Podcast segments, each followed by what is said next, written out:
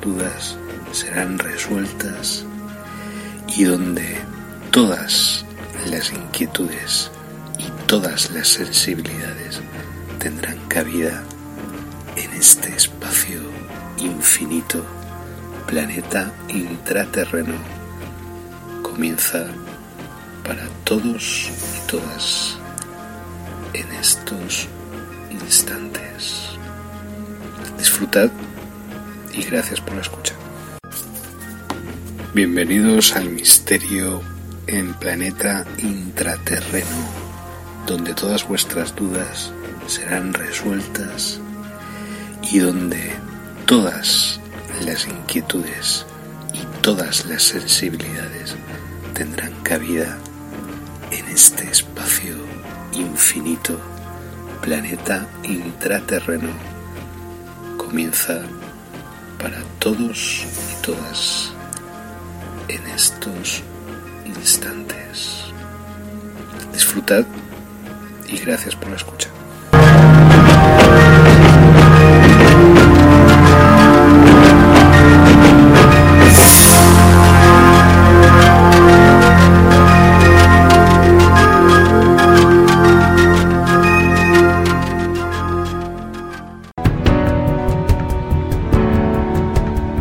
Esto es para los locos,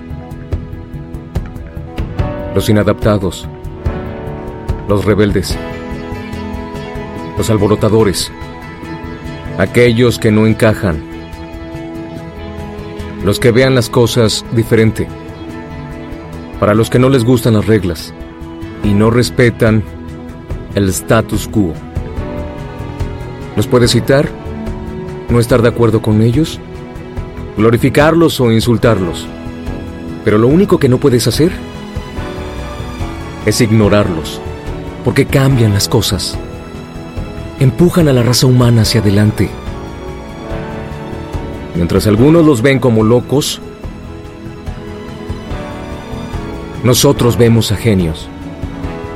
Porque las personas que son tan locas y creen que pueden cambiar al mundo, son las que lo hacen.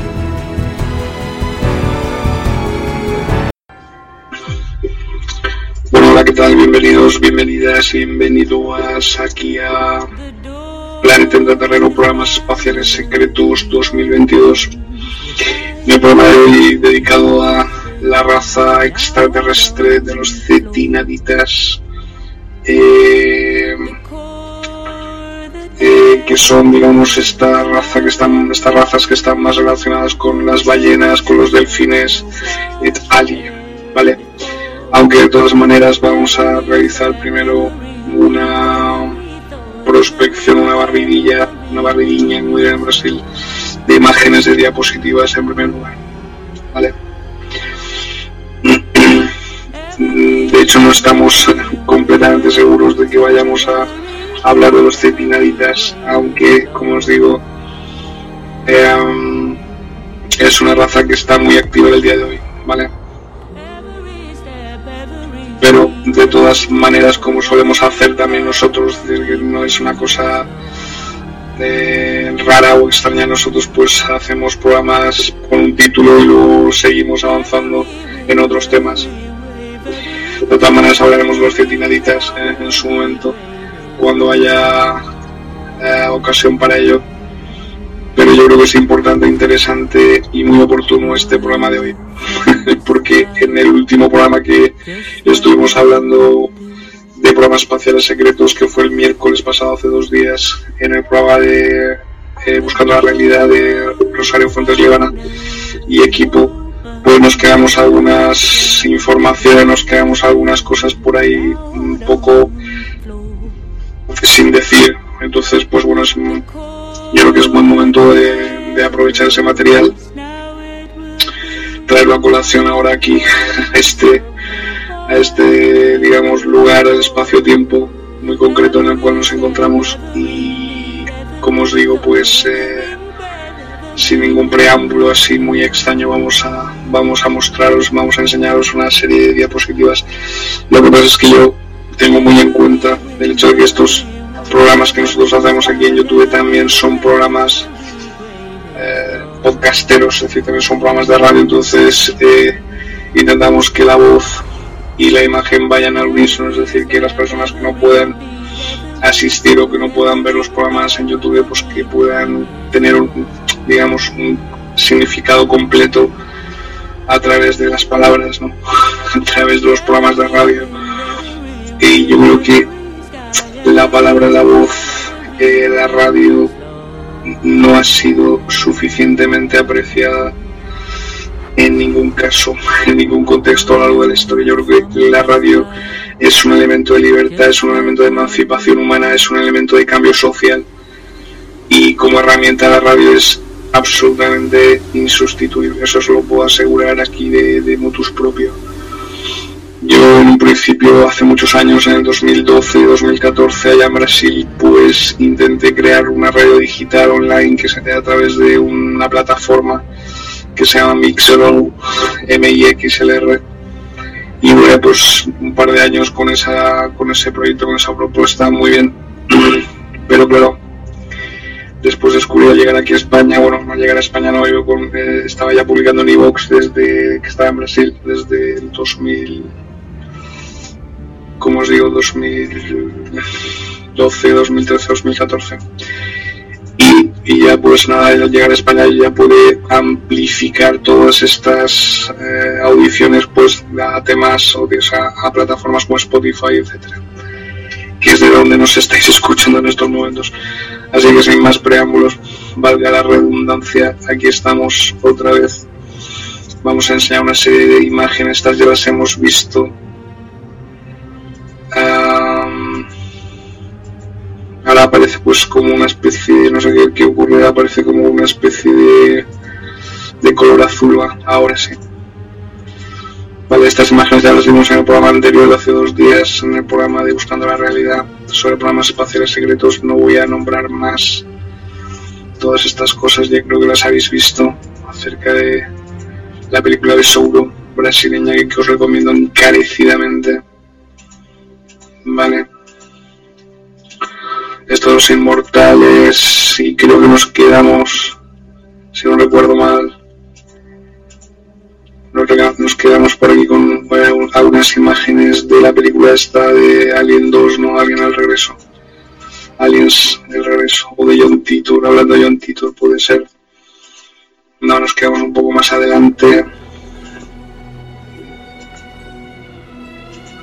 Esto son imágenes de un vídeo de Soundgarden, un grupito de Seattle, de grunge. Eh, estos pues, eh, los programas de protección, de defensa de planeta Tierra frente a posibles invasiones asteroides. También estuvimos hablando sobre ello. Eh, creo que nos quedamos, sí, nos quedamos exactamente en esto de la feria del libro, de Manises. Ahí ya metí un poco la pata porque hablé de una cosa que ya habían hablado ellos en un programa sobre los gigantes y tal, pero bueno, no importa. Esto es, nos quedamos aquí. Vale, nos quedamos aquí. En esta foto es muy interesante porque porque aparece la familia Bush, vale, la familia Bush que luego daría pues una serie de, de presidentes a, al gobierno de los Estados Unidos y están aquí todos juntitos con el señor Joseph Mengele, ¿vale? uno de los mayores asesinos psicópatas de la historia, asesor médico del señor, señor, señor por decirlo una palabra, del, del psicópata Hitler, ¿vale? y otros alemanes también psicópatas, muy psicópatas que están rodeando la familia Bush al completo, lo cual dice mucho acerca de lo que luego la familia Bush haría a lo largo de sus gobiernos en la historia de Estados Unidos. Y aquí la explicación de la foto anterior de la familia Bush con Joseph Mengele sería la operación Paperclip, eh, que es una operación en la cual todos los nazis más importantes a nivel de eh, ciencia, científicos, como Werner von Braun, como Walter Hallstein y Kurt Wahlberg eh, se eh, pasarían a ocupar cargos muy importantes dentro de toda la, digamos, eh, la inteligencia, entre comillas, de Estados Unidos. Director de la NASA, Herbert von Braun, Werner von Braun, Walter Bernstein, también la Unión Europea, y Kurt Wahlberg, pues secretario general creo que fue de la OTAN.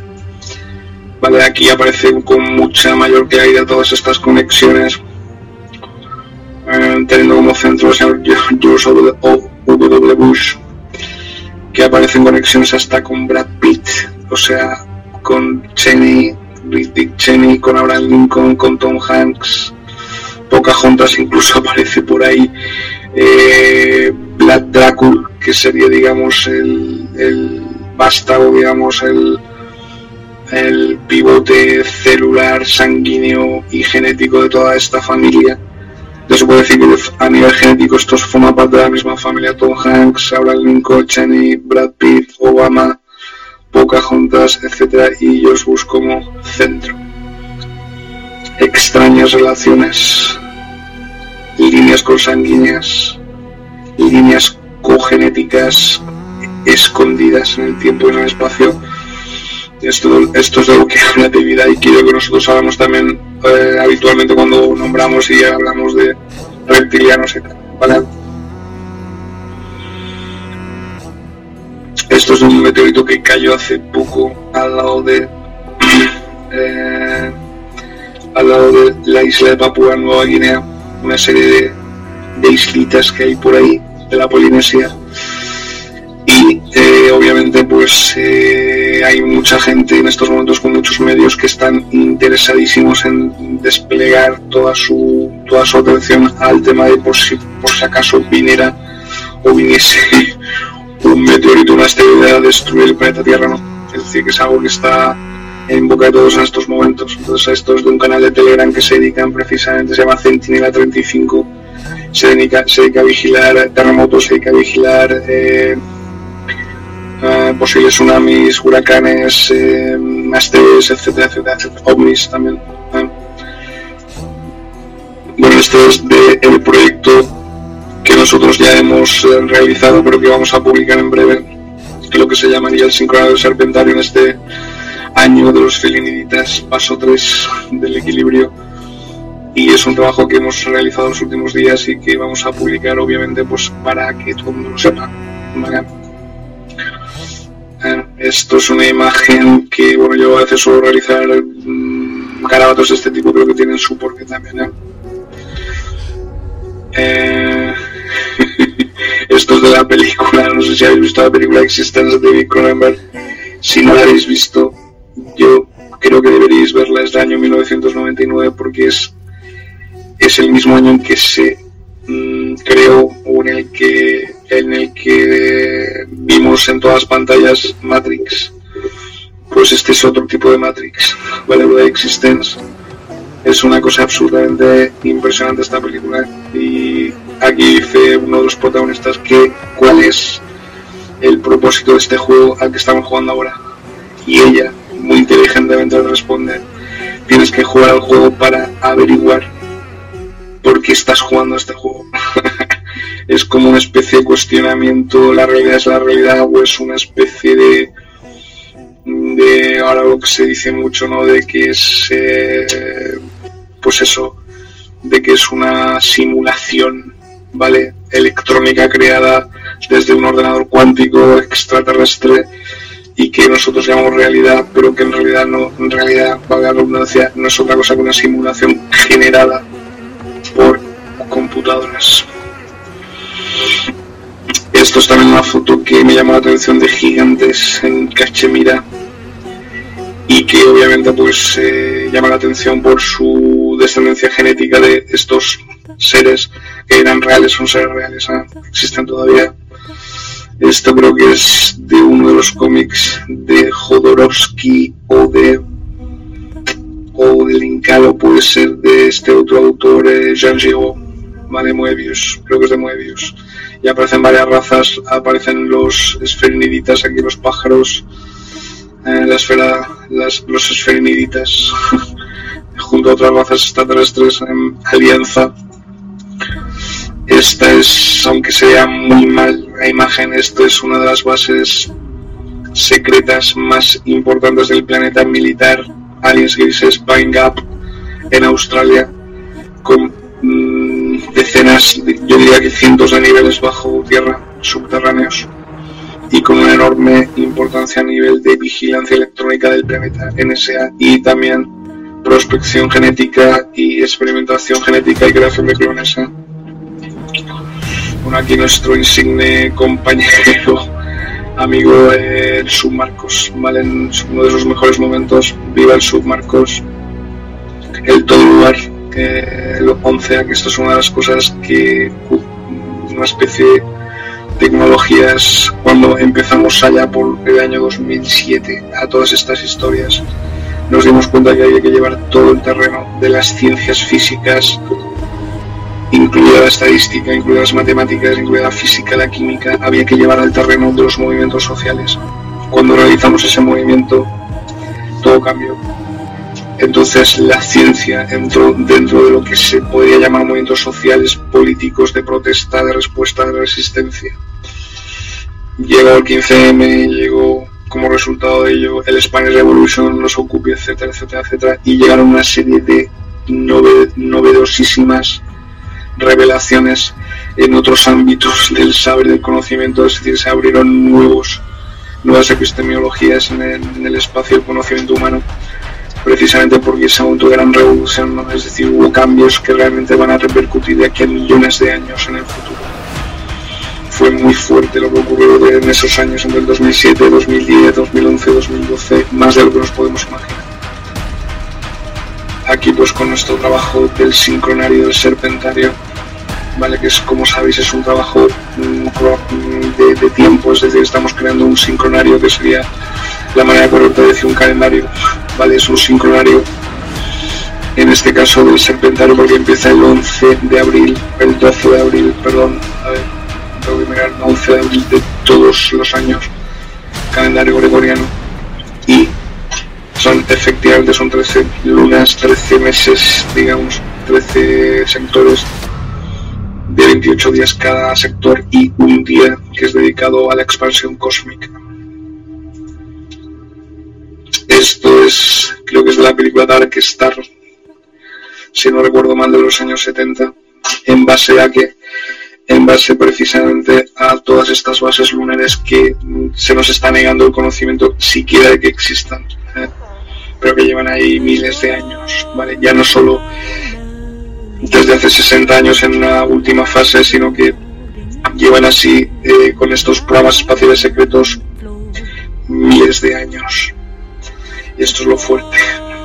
Entonces ya conectaríamos con la Atlántida, conectaríamos precisamente con Sumeria y conectaríamos precisamente con toda la historia que nos han negado a conocer en las universidades, en las academias, en en todos los lugares, digamos, eh, oficialistas de conocimiento, ¿no? Esos que dicen lo que es correcto y lo que no es correcto, puro y duramente hablando censores, ¿no? Verificadores de informaciones de llaman pero en realidad son inquisidores, son gente, son mala gente, son gente chunga que intenta decirte lo que es correcto, lo que es verdadero y lo que no. o sea, como si fuéramos gilipollas hubiéramos nacido ayer o fuéramos idiotas,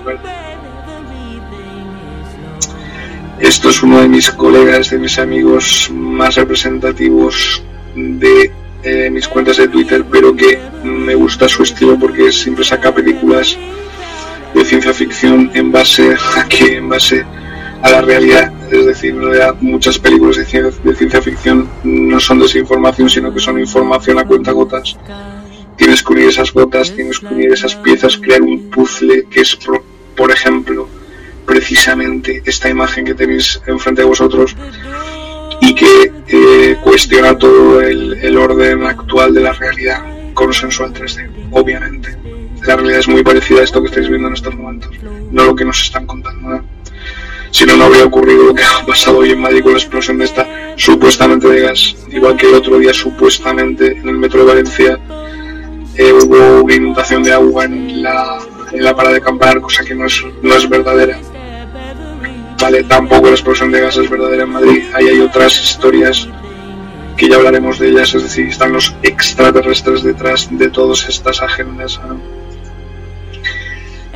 Esto es, esto es de un blog que yo creé en el año 2012 eh, de Commanders es un, dibujo estúpido, absurdo, pero bueno, me gusta de vez en cuando hacer esas cosas.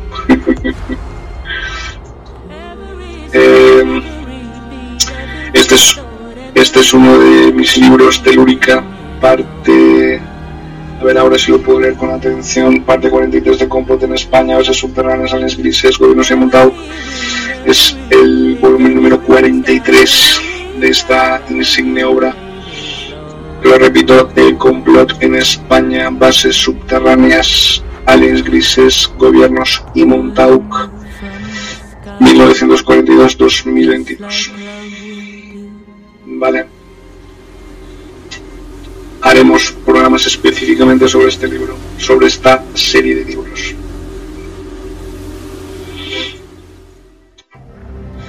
Bueno, y otra cosa, en el programa anterior con Rosario hablamos de una investigadora muy interesante, muy importante para nosotros, que es Linda Moulton Howe, que obviamente se nos olvidó el nombre, por eso lo, lo traigo a colación. Linda Moulton Howe es una de las mayores investigadoras del fenómeno ufológico y de interacción extraterrestre con humanos eh, desde los años 70, 60, 70, sobre todo eh, en los años 70.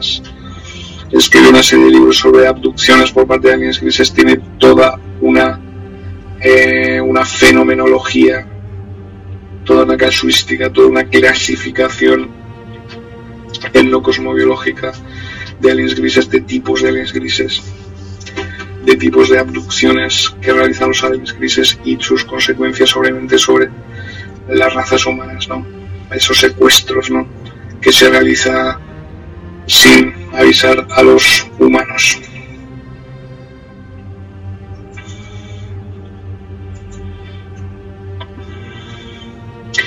Este es uno de los esquemas clave. Aquí aparecen las razas y aparecen los universos en los cuales se mueven estas razas. Vale, yo creo que, que a quien esté interesado en estos temas debería hacer una captura de pantalla ya de esto. y poder utilizarlo para su propio beneficio, pero en realidad yo no lo hago para beneficiarme, sino precisamente para informar. Hoy, por ejemplo, estaríamos los cetinaditas y eh, estamos en el universo antimateria de puro pensamiento, ¿vale? Estos mis amigos de las 13 lunas. Aquí las señales claras de la tumba de Pacalbotán Señales que de la tumba para Lotan son una serie de glifos, una serie de kines 1, 2, 3, 4, 5, 6, 7, 8, 2, 3, 4, 5, 6, 7, 8, 10. 10 kines. Vale. Vale, esto es interesante que nos paremos un ratito aquí, aquí a navegar en estas dos fotos. En esta foto hay otra que la sigue, que también es importante. Es que claro, yo últimamente me estoy quedando un poco a cuadros vale, me quedo a cuadros porque, pues, porque estoy viendo cuando una persona está transmitiendo cosas que yo ya llevo pensando transmitir planificadas desde hace más de 25 años. Y de repente aparece una serie de listas de listos que pretenden eh, simplemente colocando una serie de información ahí más o menos se suda en el Facebook y tal un montón de fotos, un montón de información y tal pretenden llegar al mismo nivel digamos de atención frente al público que una persona que como ya ha estado investigando o sigue investigando sobre estas cosas 100% de su tiempo, de su vida. ¿Vale? Eh, tonto no soy, yo sé que eso está conscientemente dirigido y no voy a hacer mucho caso de esas provocaciones que estoy viendo en el Facebook últimamente. Gente que no tiene ningún tipo de... Mm, contenido, ningún tipo de preparación, pero que copia de aquí y de allá y que ya se quedan con eso súper contentos y súper contentas. Por favor, no os acerquéis a mí, ¿vale? Luego también hay otros fallos, otros déficits en otro, en otro tipo de grupos, en otro tipo de personas, pero eso ya lo comenté en su momento. Entonces yo creo que queremos pasar página. y ahora estamos precisamente en este programa que estamos realizando ahora, que es el programa de los cetinadites. Estas imágenes corresponden a dos fotos, dos imágenes, valga la redundancia, que sacó Neil Armstrong desde el módulo lunar eh, antes de aterrizar en la luna. Se supone antes de aterrizar en la luna, ¿vale? Y en, cerca de un cráter en la imagen de la izquierda aparece una nave como podéis ver y la que hay a la derecha que pone foto NASA AS 12518558 esa foto es de una nave enorme de unos 400 500 metros de diámetro es decir una auténtica nave nodriza desde nuestro punto de vista en realidad hay, hay naves muchísimo más grandes que esas. Hay naves tan grandes como un universo grandes, o naves tan grandes como un planeta. La estrella de la muerte ¿no? de Star Wars, la, nuestra propia luna es una nave espacial, nuestra propia Tierra, nuestro propio planeta es una nave. Una cosa que me me llamó mucho la atención, me gustó de, de Rosario Fuentes Levan el otro día fue que es exactamente lo que yo estoy buscando, es esa información. Ella dijo, no, pero en realidad lo de viajar en el espacio, en el tiempo, de ir de un planeta a otro planeta, en realidad no tendríamos por qué ir de planetas a planetas. Y ahí es donde dio la clave ella. Es decir, en realidad, un planeta que es, es una formación física matérica sobre la cual se aterriza. Pero cuando llegas a un cierto nivel de comprensión del universo, puedes viajar en el espacio y en el tiempo sin tener que navegar entre planetas. Es decir, ir más allá de los portales de comunicación. Ahí ya estamos entrando precisamente en que en las tecnologías hiperlumínicas, digamos, de prospección del espacio que poseen ciertas razas hiper ultra avanzadas, quinta, sexta, séptima dimensión, seres muy gigantescos en cuanto a dimensión de que de su cerebro y de su mente. A veces los humanos podemos conectar con estos seres hiper mega avanzados darnos cuenta de que en realidad que es el universo, que es el multiverso, podemos viajar de planeta en planeta o podemos simplemente navegar libres por el cosmos, de idea en idea, de idea forma en idea forma, de idea forma de un tiempo a idea forma otro tiempo en el espacio-tiempo. Es muy liberador escuchar cosas así. Yo agradezco mucho a Rosario eso que hizo el otro día. Liberar la mente es apropiarse de todas las capacidades innatas en nuestro cerebro. Una de estas capacidades innatas es viajar en el universo libres, sin naves. Y una de las naves, obviamente, uno de los nombres más, más comunes para una nave espacial es planeta. Entonces quiero que os apercibáis de que esta es una nave de los cetinaditas, además que estaba en la Luna ese día, el día de 1968, cuando Neil Armstrong se supone que llegaron a la Luna, aunque ahora ahí parecen versiones conspiranoicas de que en realidad fue una película de, Stanley Kubrick, cosa que también estoy de acuerdo, que puede ser así. ¿eh? Pero en realidad las bases en la Luna llevan allí miles de años, humanos con eh, grises, y en la penúltima fase la fase que mejor conocemos, últimos 60-70 años, llevan desde 1942 los primeros en llegar a las bases de la Luna fueron los nazis después de la desafección de la Segunda Guerra Mundial. Hicieron y siguen haciendo alianzas con los aliens grises, estos nórdicos, los nórdicos, los pleiadianos regresivos, a los nazis, pero obviamente las interacciones humanos aliens grises en las bases de la Luna y las bases de Marte y en otros planetas llevan así produciéndose en programas espaciales secretos de una longevidad de miles de años, ¿vale? Y esto es muy fuerte lo que estoy diciendo, es una información muy, muy fuerte, pero es así, la realidad. Y así estamos conectando todos los puntos en un paisaje común, ¿vale? Yo creo que esto es muy importante, muy interesante, eh, y por eso realizamos los programas un poco pues, para sentirnos eh, digamos, cercanos a vosotros y a vosotras, poder informaros y mm,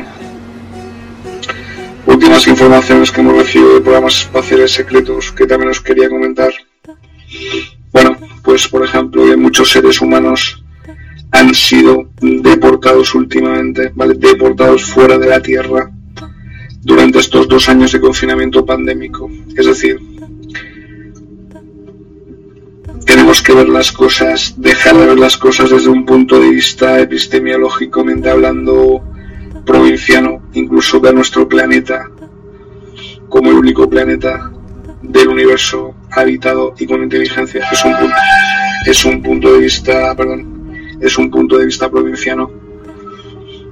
Entonces tenemos que dejar de ver todo esto desde, este, estos puntos de vista así provincianos y catetos y darnos cuenta de que en realidad hay muchas movidas fuera de nuestro planeta en las cuales los humanos estamos participando, seamos conscientes de ello o no, es decir, los humanos de este planeta somos más bien sordos, ciegos y mudos.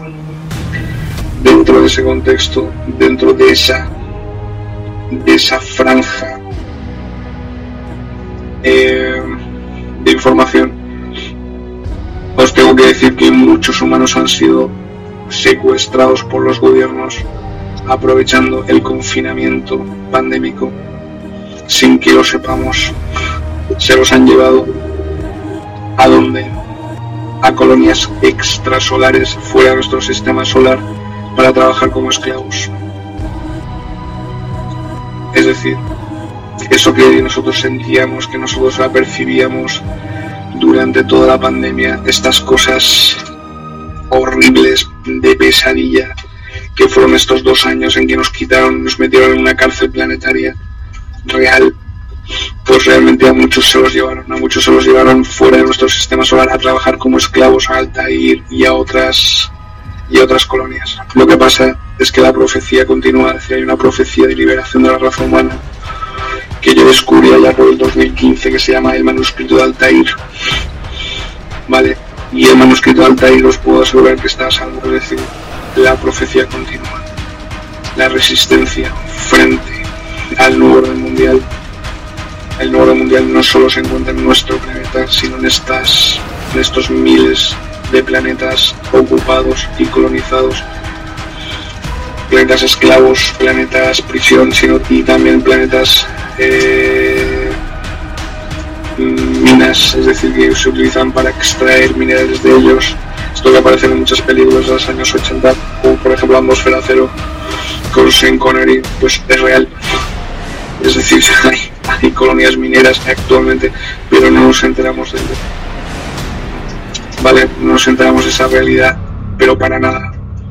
Entonces, mm, atención, porque muchos humanos han sido deportados a la fuerza durante estos dos años de confinamiento pandémico a planetas extrasolares para trabajar como esclavos. ¿Vale? Estos son tres naves en forma de cigarro que se vieron eh, el módulo lunar, es decir, los Neil Armstrong y sus compañeros antes de llegar a la luna. Esto es otro de esos de esas naves en forma de cigarro que vio Neil Armstrong allá en la luna. Entonces, claro, entramos en el terreno en el que nos encontramos ahora de eh, planeta intraterreno, es decir, de programas espaciales secretos, mejor dicho. Y nos damos cuenta de la enormidad de las eh, relaciones entre hechos que todo esto provoca. Pues obviamente estamos entrando en el terreno que nosotros queríamos entrar hace mucho tiempo. Porque ciudades intraterrenas en España, que es el tema que yo me dedico, y que me voy a seguir dedicando, obviamente, está muy relacionado, directamente relacionado con los programas espaciales secretos. Pero se suponía que todo este tema de las ciudades intraterrenas en España es un tema más ancestral, más antiguo, y que todo esto de programas espaciales secretos pues tiene una antigüedad pues menor, es decir, pues es exclusivamente hace 50, 60, 70 años máximo. O sea que no es así como os estoy comentando, sino que está relacionado la aparición de este de esta nave en forma de cigarro está relacionado con programas espaciales secretos de una duración de miles de años. Y ahí conectamos también con las ciudades intraterrenas. Pero lo que pasa es que yo digo las cosas y la gente no me oye, no me escucha o no quiere escuchar y no relaciona. ¿Vale? Bien, esta es otra de las imágenes que la NASA tomó y Neil Armstrong tomó desde la superficie de la Luna de otra nave gigantesca también justamente encima de la superficie lunar. ¿vale? esto con la colaboración de Planeta Maldek, como podéis ver aquí, ha, aparecido. Es uno de los canales de Telegram que yo suelo utilizar.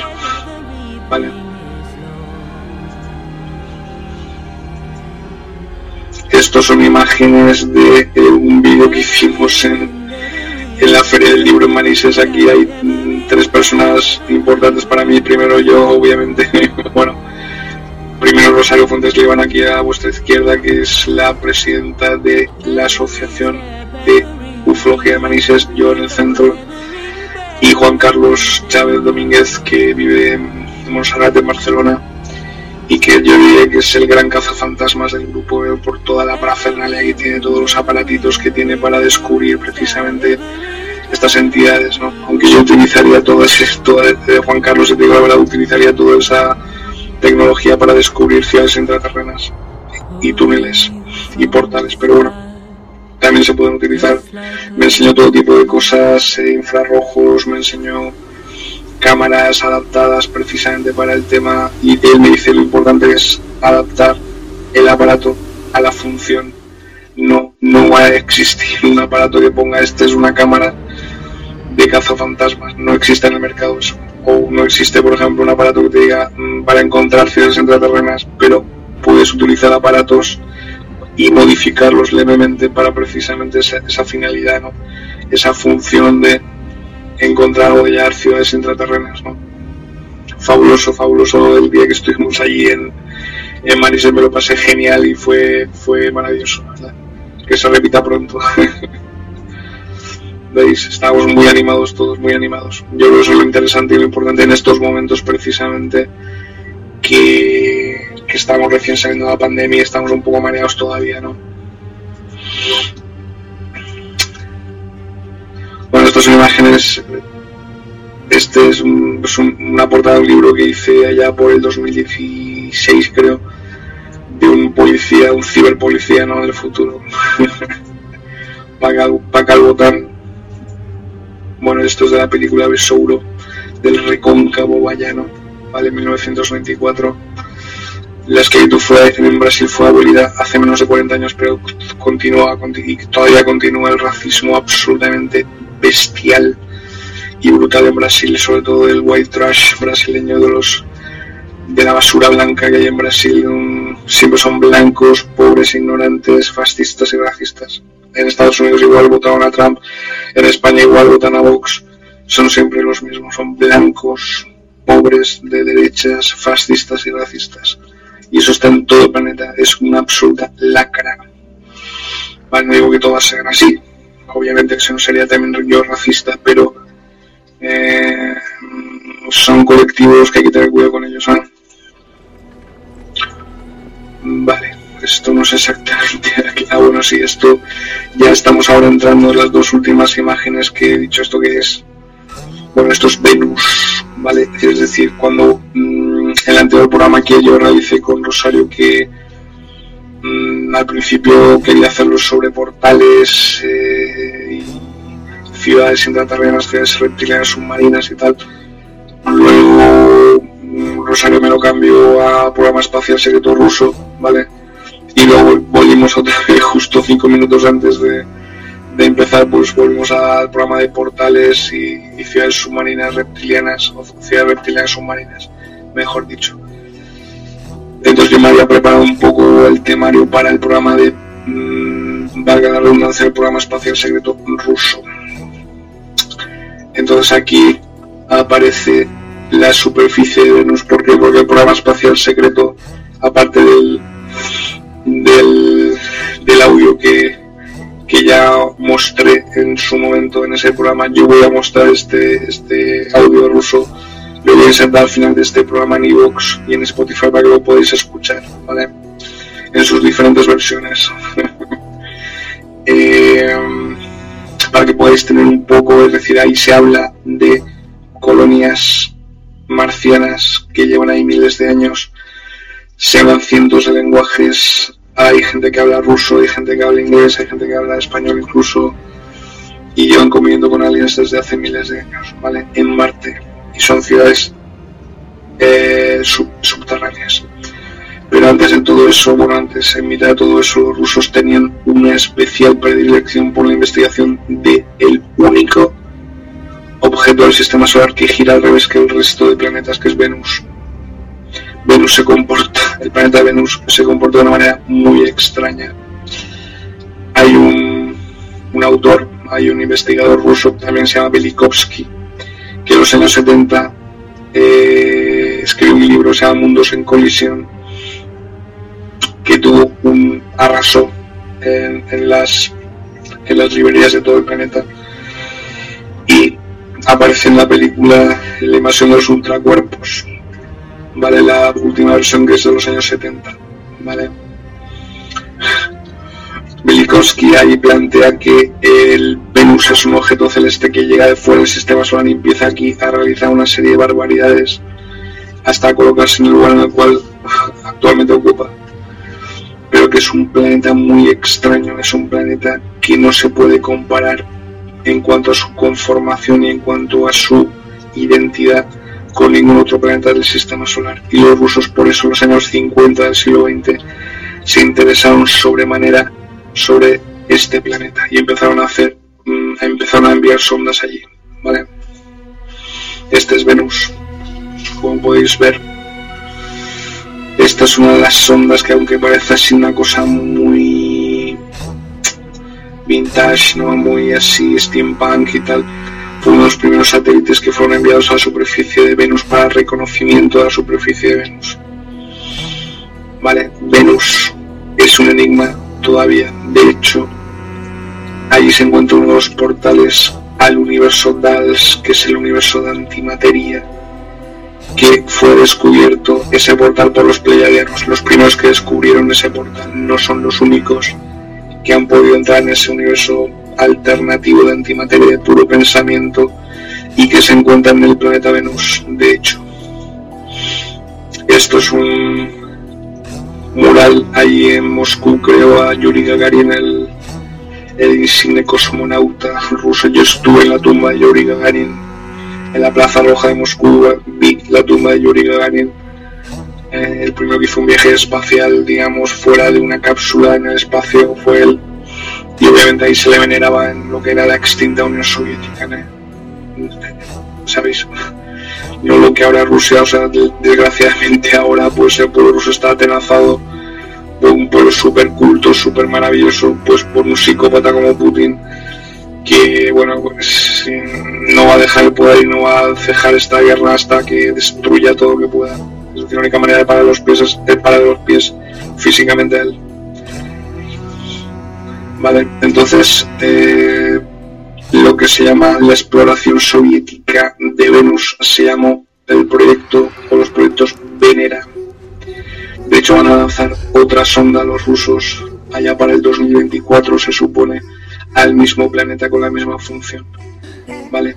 Desde la base Baikonur en la estepa rusa, que también es, tenéis que tener en cuenta que están unidas Baikonur con Venus Baikonur con todas las colonias marcianas rusas que hay en Marte.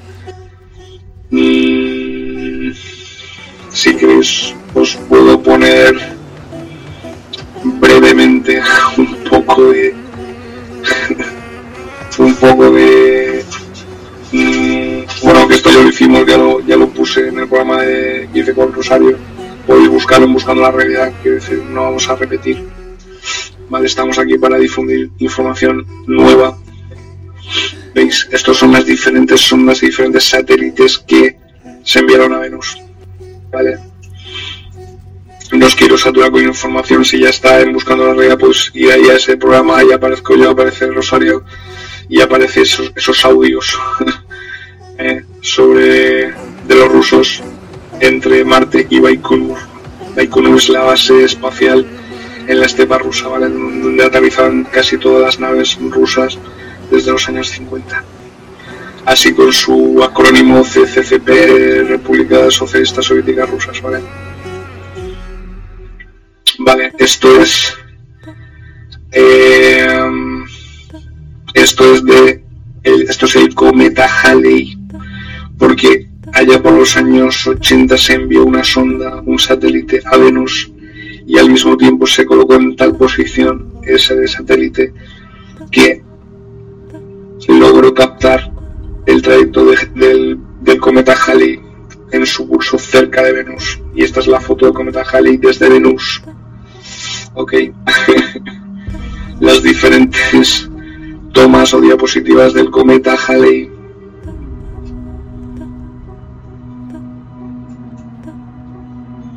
Esto es Venus, esto es la superficie de Venus.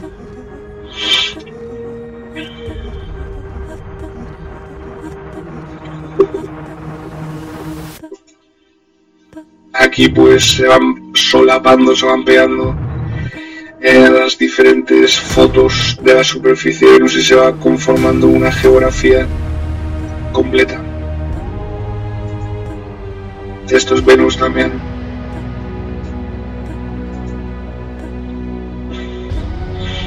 Autores incluso dicen que Venus es un planeta que no puede ser visto a no ser que te acerques a la quinta dimensión. Es decir, es un planeta eh, multidimensional. Es el gran portal del sistema solar. El gran portal espiritual del sistema solar. Seguimos en Venus. Fotos tomadas por las diferentes misiones Venera rusas a Venus. Creo que son interesantes mmm, porque no sé, nada parece pues una escombrera Venus, no parece un solar. Pero eso indica varias cosas, indica que hay rocas, ¿vale? Indica que hay materiales, suelos cársticos, indica que hay materia, indica que no es un plan, no es un planeta gaseoso, la imagen que tenemos de Venus la mayoría de nosotros es pues es un planeta gaseoso, como puede ser Júpiter o puede ser eh, Saturno. Pero no, Venus es como podéis comprobar, es terroso incluso. Otra vez la foto de Yuri Gagarin, detrás, vamos hacia atrás. Vale, este es el. A ver. Ya se ha vuelto loco el diapositiv diapositiv diapositivarómetro.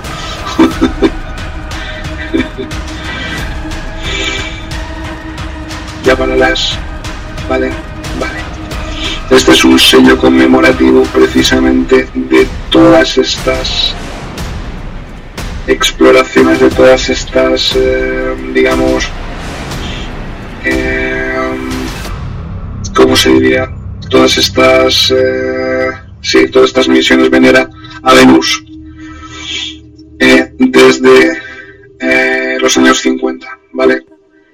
Y es impresionante, impresionante la cantidad de bibliografía y la cantidad de libros que se sacaron en los años 50, además de ciencia ficción, no solo en Rusia, en todo Occidente. Fue una época brillante para la ciencia ficción y es que claro, algo se oía a la gente, aquí aparece incluso el Sputnik por aquí, que también fue, creo fue en el 58, si no recuerdo mal. Es, es decir, eh, ¿qué es lo que descubrieron los rusos en menos?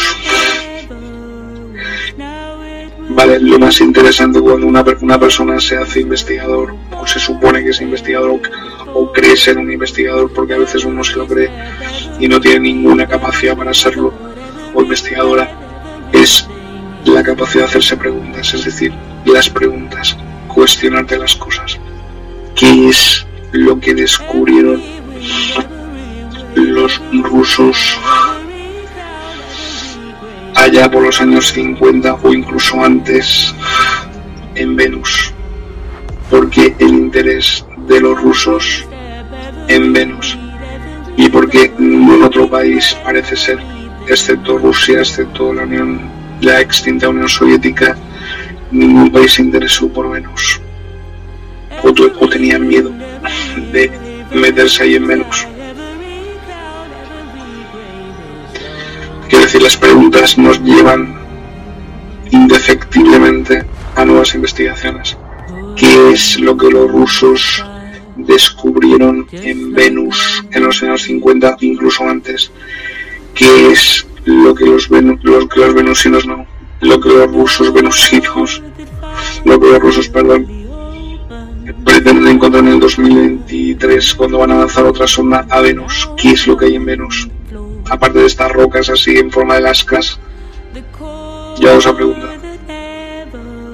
Vale, esto es un mandala. Bueno, esto es parte de las operaciones que ahora dicen que se están realizando subterráneamente contra los draconianos y que nuevos portales se están abriendo porque hace tres días se ha vuelto a poner en funcionamiento el CERN, eh, el acelerador de partículas en Suiza.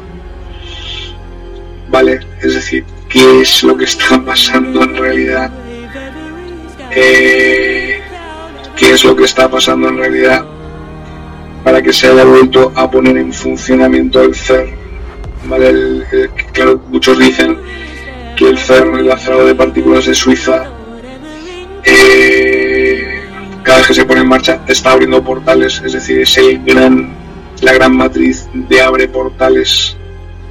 Es la gran tecnología que se utiliza precisamente para crear portales, así como lo que los Stargates, como dijimos en el último programa de, de Rosario Fuentes Líbana.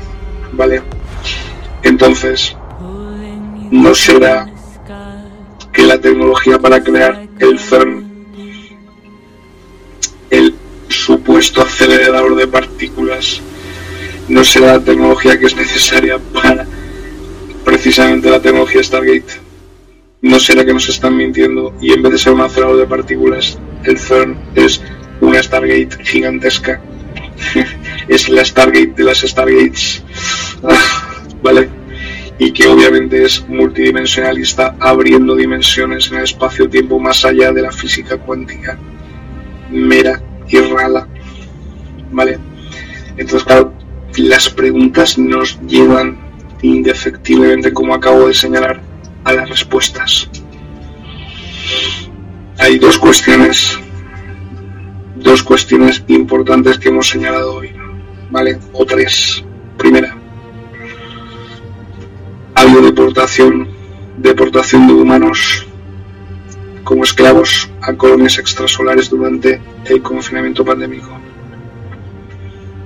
Mirar la cantidad de niños que han desaparecido entre el año 2020 y ahora, entre la supuesta pandemia y la guerra de, Ucrania, la cantidad de niños que han desaparecido en Europa la cantidad de dineros de miles de millones de euros y de dólares que han ido a parar a no se sabe dónde, con la excusa de que había una crisis distópica que iba a acabar con toda la vida humana del planeta, que era con la pandemia, el COVID.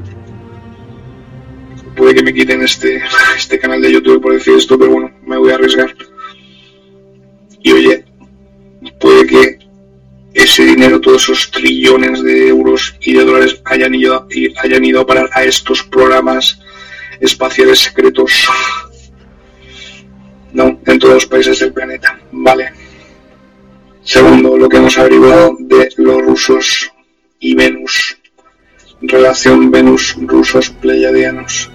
No que los rusos saben que existe un portal hacia el universo alternativo de antimateria, DALS, el cual fue inaugurado entre comillas por los pleiadianos y quieren entrar en ese universo para cambiar el propio universo a favor de los propios rusos y a favor de la historia favorable a Rusia.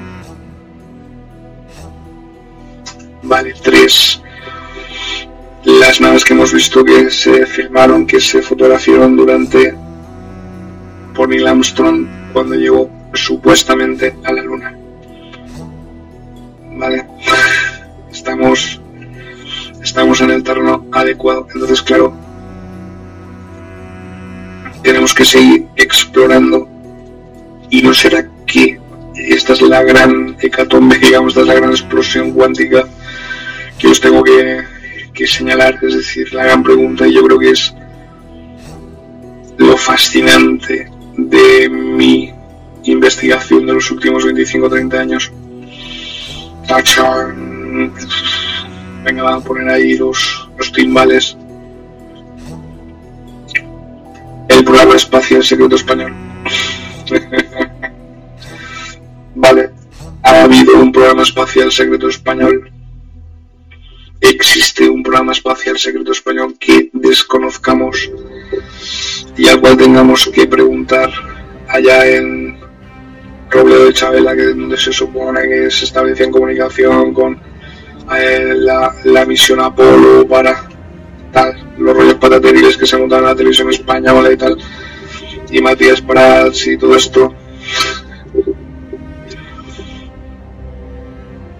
¿Por qué? Sí que hay un programa espacial secreto español. ¿Cuál es el programa espacial secreto español?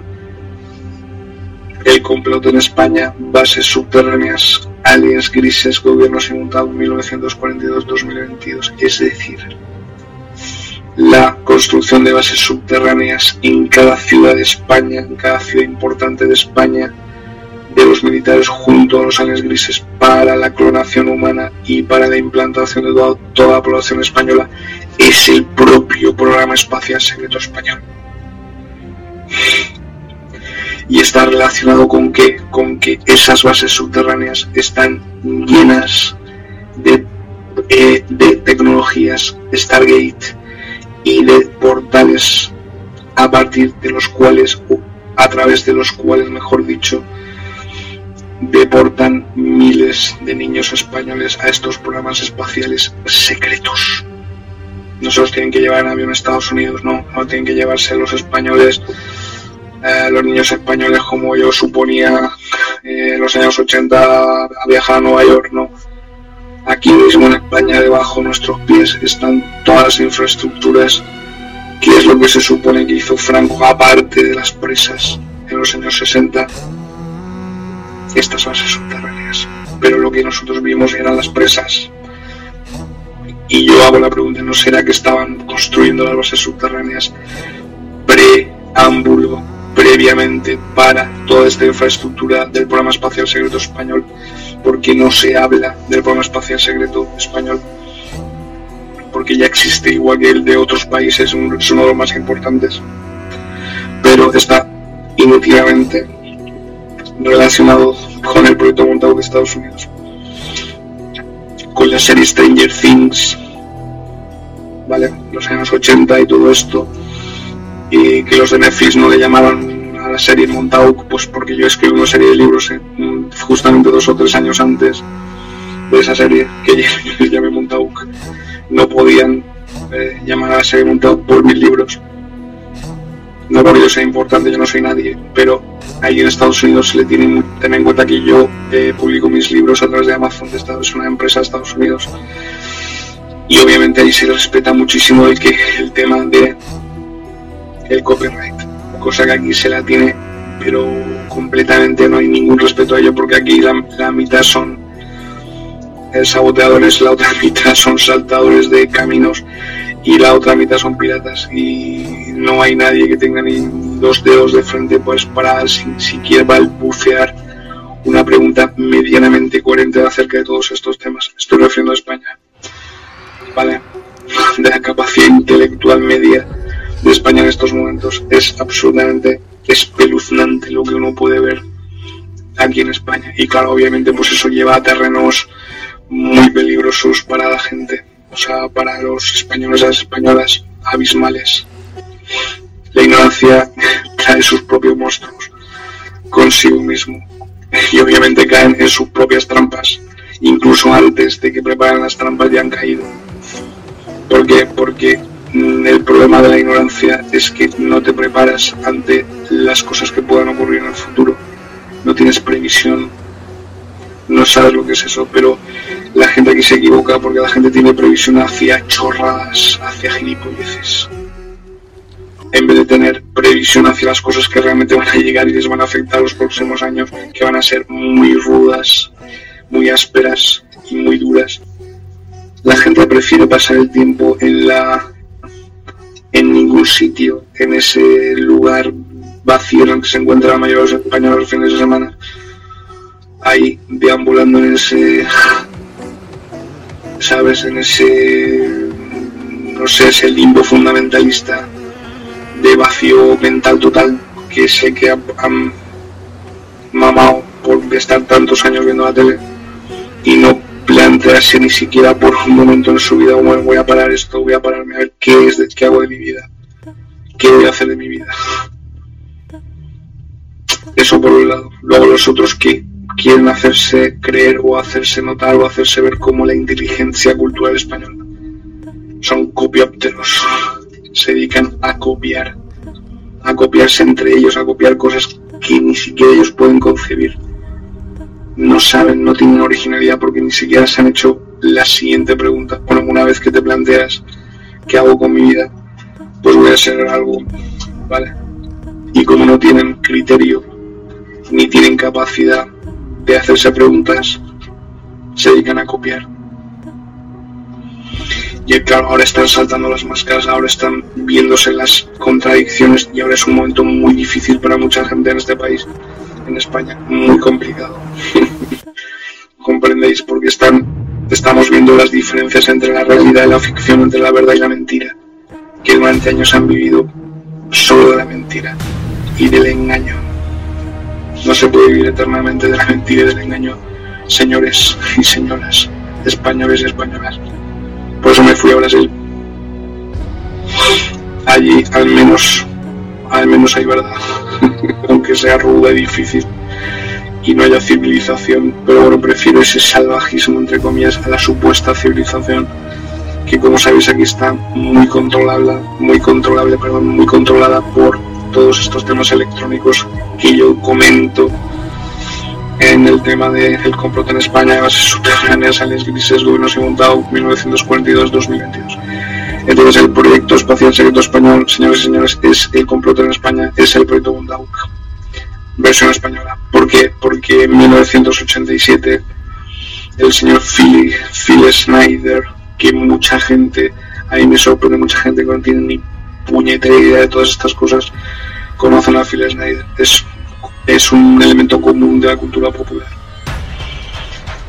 Mm, pero miedo me da esta generación, miedo me dan los jóvenes de hoy en día. Pero bueno, son jóvenes, es decir, los jóvenes siempre van a dar una sorpresa. Y yo lo van a ser. Y están aportando algo nuevo, algo que nosotros no esperamos. ¿Por qué? Porque precisamente son jóvenes y van a aportar lo que no esperamos nosotros y no esperar nadie nunca. Por eso mm, yo apuesto por ellos y siempre apostaré por la juventud, obviamente porque, porque ellos son la esperanza. ¿Por qué? Pues, pues simplemente por ser jóvenes. Ese es el tema. vale. Entonces ole por ellos y ole por ellos porque habéis sido muy inteligentes, muy sensibles los últimos años, aunque yo no haya comprendido muy bien, no me guste la música esta tan tóxica, eh, y tal. Pero comprendo vuestra postura perfectamente, comprendo ahora muy bien por qué habéis hecho lo que habéis hecho y, y seguir así. Seguir así todos los jóvenes, hacer lo que os dé la gana porque ese es, ese es el pandemonium, el miedo de todas las generaciones que no son jóvenes y que han dejado de serlo, sobre todo los que han dejado de ser jóvenes. Ese es el miedo que ellos mmm, les atenaza, ¿no? ¿Qué es lo que vais a hacer vosotros? O es que estos son los que van a pagar nuestras pensiones. yo no espero que nadie pague mi pensión, por cierto. Pero bueno, ese es el tema. Entonces, claro, mmm, yo confío en los jóvenes, no solo de España, sino de todos los países del planeta y van a ser, va a ser una juventud la más espectacular de toda la historia de la humanidad, porque es la única que ha vivido un confinamiento, una cárcel planetaria durante dos años. Solo por eso va a ser una juventud absolutamente diferente del resto, va a ser una juventud lúcida y va a ser una juventud que nos va a sorprender a todos y a todas. Voto por vosotros y por vosotras, de verdad. porque eso, eso, eso nos habéis sorprendido a todos. Gracias, gracias de verdad, porque es, tengo una sonrisa en mi cara, gracias a vosotros y a vosotras. ¿Vale? Son la gran generación, la generación que ha vivido con todas las maquinitas, que ha vivido con todas las ventajas electrónicas y sin embargo no han caído, no han caído bajo el poder de la esclavitud electrónica pero hay que fijarse muy bien en los jóvenes. No hay que juzgarlos desde un punto de vista de los jóvenes tal. No, no, no, no. Hay que, hay que, hay que mirar con lupa siempre el comportamiento de ellos y siempre nos están dando mensajes, ¿vale? Así que gracias de verdad por todo lo que habéis hecho los últimos años. Nosotros estamos con vosotros, obviamente con nadie más. Estamos con los que están buscando la verdad y con vosotros. Y los nuevos jóvenes, siempre que haya jóvenes, estaremos con vosotros. Porque porque sois la verdad. La sangre fresca y nueva. Así que um, este programa va a terminar, yo creo que ya es suficiente por hoy. Ha sido un, y está siendo un programa altamente explosivo. Eh, y que ha abierto una puerta nueva. Yo creo que ya con eso me siento hiper mega plus satisfecho de haber podido darme vuelta a tiempo. De realmente por qué me dedico a esto que pone aquí abajo programas espaciales secretos 2022 y es porque es otra de mis eh, investigaciones que tiene que ver con el tema de ciudades intraterrenas o más bien con bases subterráneas porque las bases subterráneas son los programas espaciales secretos. Es el cine bueno vale entonces este es un programa que va a dar mucho de qué hablar este es un programa muy importante muy interesante. Vamos a terminar con alguna imagen, vamos a poner alguna imagen por aquí de fondo, para, para, vamos a dejar esta así de geometría sagrada, porque estamos entrando en una nueva dimensión, este es un portal auténtico para nuestras mentes y nuestros espíritus y nuestras tecnologías y nuestros campos de fuerza en interacción unos con otros. vale. Vamos allá. No, y, además la gente joven de ahora son sumamente conscientes, sumamente respetuosos con la gente que ellos ven que hay que respetar y lo, conocen todo, lo saben todo, es decir, están en todos los lados y tienen todas las capacidades del prisma de la realidad. Así que en el día de hoy me siento absolutamente liberado y absolutamente feliz y contento porque sé que mi trabajo va a caer en buenas manos, no sé en quién, pero lo va a seguir. Y no sé quién lo va a seguir, pero va a ser alguien con el mismo ímpetu cuando yo, pues, dentro de unos años, dentro de 25 30 años ya, ya no, o dentro de 40 años ya no esté aquí. Pero esta gente seguirá haciendo mi trabajo, ¿vale? Seguirá haciendo estos programas, seguirá escribiendo estos libros, seguirá haciendo estos podcasts y tal. Entonces, yo me siento la madre pagado, la madre bien con mm, las nuevas generaciones, con lo que va a venir, porque son auténticas generaciones cósmicas. Mis hijos mismos son extraterrestres, o sea, yo no me puedo haber dedicado a esto si no hubiera sido por ellos. Me habría, pues habría sido un profesor normal de historia, habría tenido mi, mi oposición, habría hecho mi oposición, habría hecho mi profesorado de secundaria, y esto es algo que nunca había dicho, pero quiero que lo sepáis, hijos pero si no es por vosotros, precisamente por vosotros hago esto, me dediqué a todas estas cosas porque y me arriesgué. Perdí el contacto con vosotros absolutamente, yo lo tengo que reconocer y pediros perdón por ello. Pero creo que merece la pena también el esfuerzo que hemos realizado. Así que un beso grande os quiero, hijos, a Ismael, a Sofía. Te quiero, te amo yo sí, ahí en Bahía, en Brasil. Y seguimos adelante en la resistencia continua 2022 Planeta Intraterreno 2022, ahora programas espaciales secretos 2022. A por ellos os quiero, chao.